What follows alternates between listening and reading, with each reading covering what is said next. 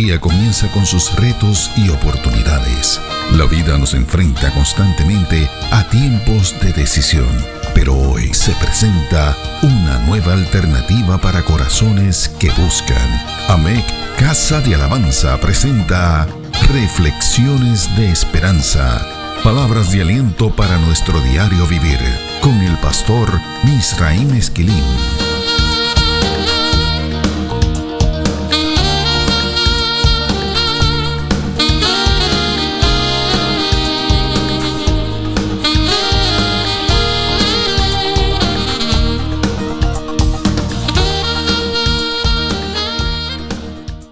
Recibe bendiciones en el Señor. Leemos el capítulo 1 y verso 1 de la carta a los Efesios. Pablo, apóstol de Jesucristo, por la voluntad de Dios, a los santos y fieles en Cristo Jesús que están en Éfeso. El apóstol Pablo comienza el primer capítulo de su carta a la iglesia en Éfeso haciendo un señalamiento medular. Él decide llamar santos y fieles a los hermanos que recibirán esta carta. Esa introducción establece el tono de la discusión, de la predicación y de la parénesis, o sea, el consejo moral que él desarrolla y entrega en esta magna carta, la carta que es conocida como el Evangelio de la Iglesia. Llamar santos a los creyentes es mucho más que decir que son hermanos separados para Dios. El concepto que el apóstol Pablo utiliza aquí es angios, en el griego antiguo este concepto se utilizaba para describir el objeto del asombro o del sobrecogimiento en el sentido de la reverencia o en el de la aversión.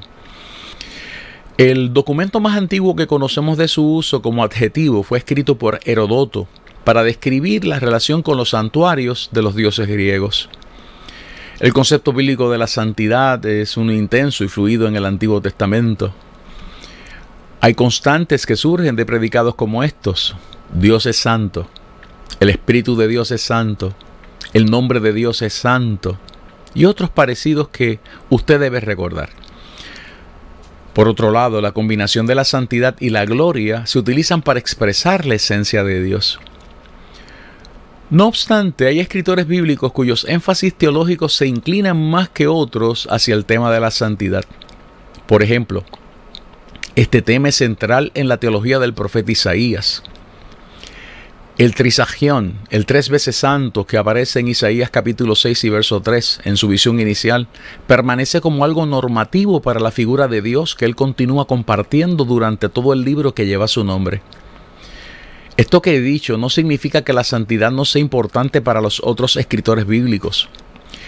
Lo que esto significa es que algunos escritores bíblicos gustan de hacer más énfasis en la santidad que los demás. El trisagión reocurre en el Nuevo Testamento. Uno lee Apocalipsis capítulo 4 y verso 8 y se encuentra con las siguientes expresiones. Y los cuatro seres vivientes tenían cada uno seis alas, y alrededor y por dentro estaban llenos de ojos, y no cesaban día y noche de decir, Santo, Santo, Santo es el Señor Dios Todopoderoso, el que era, el que es y el que ha de venir. Así como ocurre con el libro del Apocalipsis, también ocurre en los Evangelios. Por ejemplo, en el Evangelio de Juan encontramos a Jesús describiendo al Padre como santo. Eso está en Juan 17 y verso 11. En los sinópticos, Lucas, Marcos y Mateo, Jesús instruye a reconocer la santidad de Dios en la oración. Recuerda la expresión santificado sea tu nombre que está en Mateo 6, 9 y Lucas 11 y verso 2. Los textos del Nuevo Testamento nos dicen que Jesús es santo, hay muchos de ellos que podemos mencionar, Marcos 1.24, Lucas 1.35, Juan 6.69, Primera de Juan capítulo 2 y verso 20, y otros. Lo que hace todo esto más interesante es que la iglesia y sus miembros también son consideradas como santos. Romanos 15:25, Primera de Corintios 16:1 son solo algunos de los versos bíblicos donde se considera a la iglesia y sus miembros como santos. Ella y sus miembros son santos cimentados en el sacrificio de Cristo en la cruz del Calvario y por el Espíritu de Dios. Escuchemos lo que dice Primera de Corintios capítulo 6 y verso 10.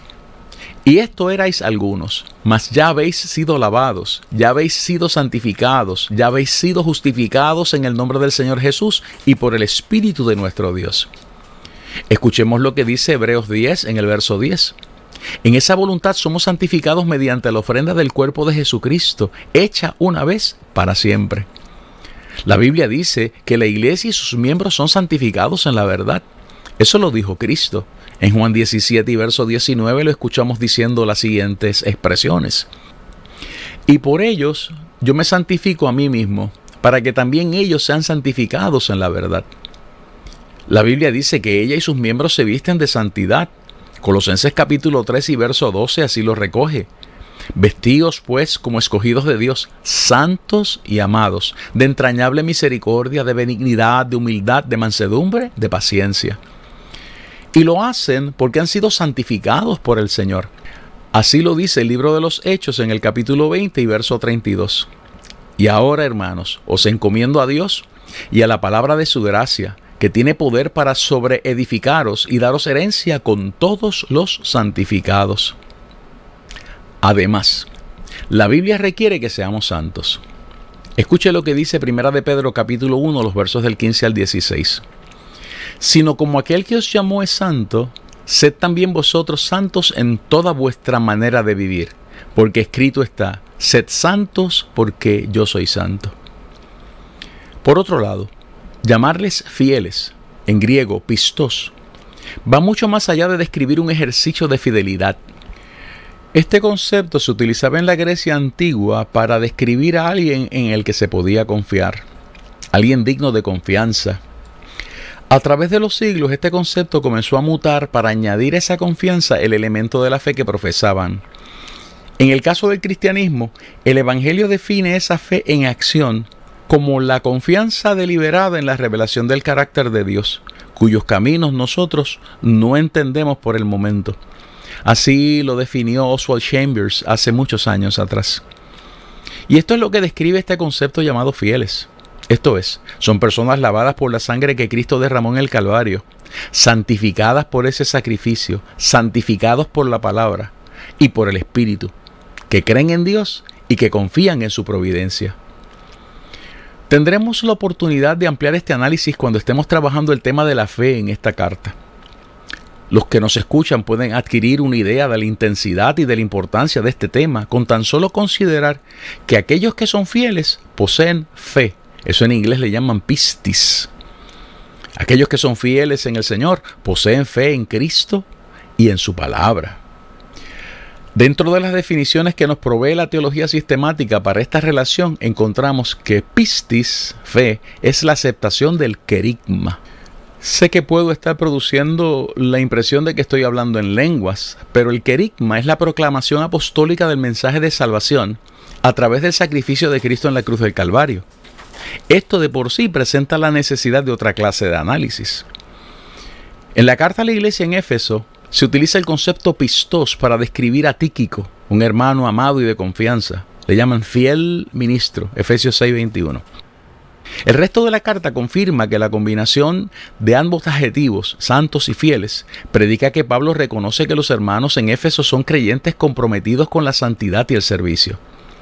Además, el apóstol les describe e insiste en que estos se han lanzado a desarrollar ese carácter cristocéntrico que tanto se enfatiza en la carta a los Efesios. Reconocemos que esta discusión puede ser muy amplia y extensísima.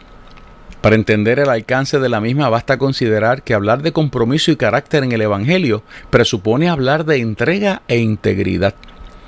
Esto también presupone hablar de convicciones y de visiones claras de lo que uno es y de lo que Dios desea que uno sea como creyente.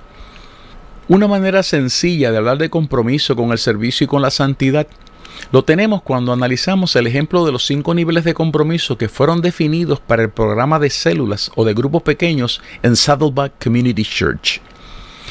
El primero establece el radio de acción de aquellos que no quieren oír ni saber de Jesús. Su nivel de compromiso es no compromiso. Estos componen la comunidad que ve a la iglesia desde afuera, sin interesarse por lo que pasa adentro de la Grey. El segundo nivel es de los que se interesan por escuchar. A estos les llamamos los que asisten a la iglesia. El tercer nivel es el de aquellos que se comprometen a tener una relación con Jesús. Estos son llamados congregación en el programa desarrollado por el pastor Rick Warren. Existe un cuarto nivel de compromiso, este es el de aquellos que se comprometen a crecer en Cristo. Estos pertenecen a un segmento del círculo interior que es llamado gente comprometida. El último nivel es ocupado por aquellos que están comprometidos a servir a otros por causa de Jesucristo. La descripción de estos últimos coincide con las características que Pablo le adscribe a esos que él llama santos y fieles en esta carta, la carta a los Efesios. Este último nivel de compromiso describe creyentes que saben que su compromiso tiene un precio. Les ha costado sacrificios en sus sueños, en muchos de sus deseos personales y en el establecimiento de sus prioridades. El apóstol Pablo enfatiza en este tipo o nivel de compromiso constantemente. Por ejemplo, cuando leemos en Romanos capítulo 12 los primeros dos versos, nos percatamos que ese costo es definido allí como sacrificio vivo. Él señala que además de ser uno vivo debe ser agradable a Dios, euarestos, que significa que Dios está totalmente de acuerdo con ello. O sea, que a la hora de hacer sacrificios como parte de mi compromiso de servir y santificarme para Dios, no sacrifico lo que deseo, sino aquello que sea agradable a Dios. En algunas ocasiones podemos hasta predecir lo que nos pedirán. Uno de los renglones que por lo general se nos pide poner en la línea de fuego es nuestra autosuficiencia. Sobre esto último, un escritor llamado David McNally dice lo siguiente. Commitment is the enemy to resistance, for it is the serious promise to press on, to get up, no matter how many times you're knocked down. Una traducción libre. El compromiso es el enemigo de la resistencia, porque es la promesa seria de insistir y continuar presionando y levantarse sin importar cuántas veces te hayan derribado. Los resultados que se obtienen al vivir vidas comprometidas con el servicio son simplemente extraordinarios. Hace muchos años escuché de un anciano de una iglesia bautista americana que testificaba sobre ello, el amado Henry Taub.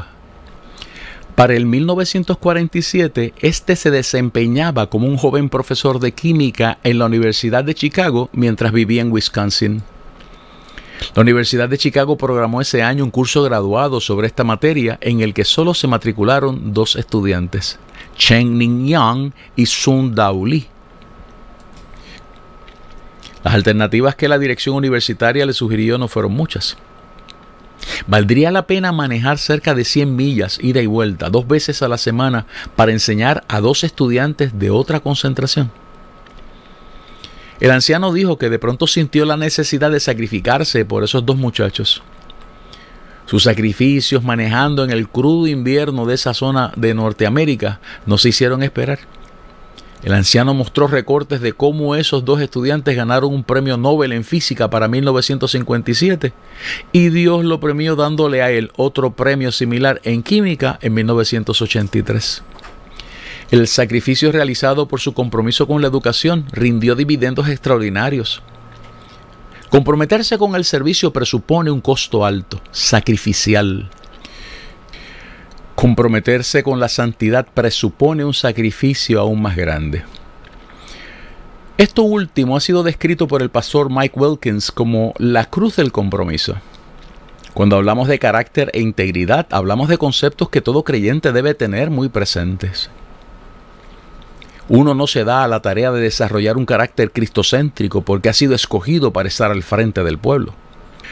Uno vive comprometido con esto porque es agradable a Dios y porque siempre encontraremos a alguien que nos observa de cerca y que sigue nuestro ejemplo, bueno o malo. Permítame hacer algunos señalamientos sobre este concepto. Las formas y maneras en las que nos conducimos en la vida y tratamos con los asuntos de la vida hablan mucho acerca de nuestro carácter. El carácter determina quiénes somos en realidad. Lo que somos determina lo que de verdad vemos en las situaciones que observamos o enfrentamos. Y lo que vemos determina lo que hacemos con ellas o en medio de ellas. El carácter nunca puede ser divorciado de las acciones. Cuando las acciones y las intenciones chocan de forma constante, hay que ir a examinar el carácter. Los talentos son un regalo. El carácter es una decisión. La manera en que decidimos vivir la vida crea y desarrolla el carácter y este entonces revela lo que somos en realidad. El carácter no precisa usar palabras para hablar. Sus ejecutorias lo identifican y lo definen. Por último, El carácter de la santidad y la fidelidad del creyente se construyen sobre la base de la integridad. La santidad es la meta cristocéntrica que persigue todo creyente que quiere el carácter de Cristo. Cuando ambos conceptos se unen, compromiso y carácter, en la búsqueda de vivir en santidad y fidelidad a Dios, tenemos resultados poderosísimos. Cuando vivimos vidas comprometidas con el servicio, la santidad y la fidelidad y le permitimos al Santo Espíritu de Dios desarrollar en nosotros el carácter de Cristo, nada ni nadie nos puede detener hasta que alcancemos la meta propuesta por el Señor. Fallarle a Dios o a su iglesia no son opciones. Quebrantar el pacto matrimonial no es una opción. Faltar a las asignaciones que Dios y su iglesia han puesto sobre nuestros hombros ni siquiera se considera. Cuando ambos están en operación, rehusamos abandonar la lucha a causa de algunas agendas personales, corajes o indigestiones del ego. Cuando el creyente resuelve buscar de forma comprometida ser santo y fiel para el Señor, el Dios del cielo envía manifestaciones extraordinarias del Santo Espíritu provoca experiencias extraordinarias en la vida y afina un discernimiento sobrenatural en el creyente, ayudándole así a desarrollar el carácter de Cristo. Este carácter desarrollado produce un compromiso aún mayor con la santidad y la fidelidad que Dios exige, haciendo así que el ciclo se repita. Esta es la definición de la iglesia de Éfeso que Pablo comparte cuando los llama santos y fieles. El apóstol está diciendo con esto que esa era una iglesia compuesta por creyentes con un carácter desarrollado, santificados por la sangre, por el Espíritu y por la palabra. Además está diciendo que Dios estaba de acuerdo con la vida que estos vivían. Este siglo vuelve a repetirse muchas veces en la vida del creyente. Y los resultados finales de esto son los descritos por el apóstol Pablo cuando argumenta que todos tenemos que llegar a la estatura del varón perfecto.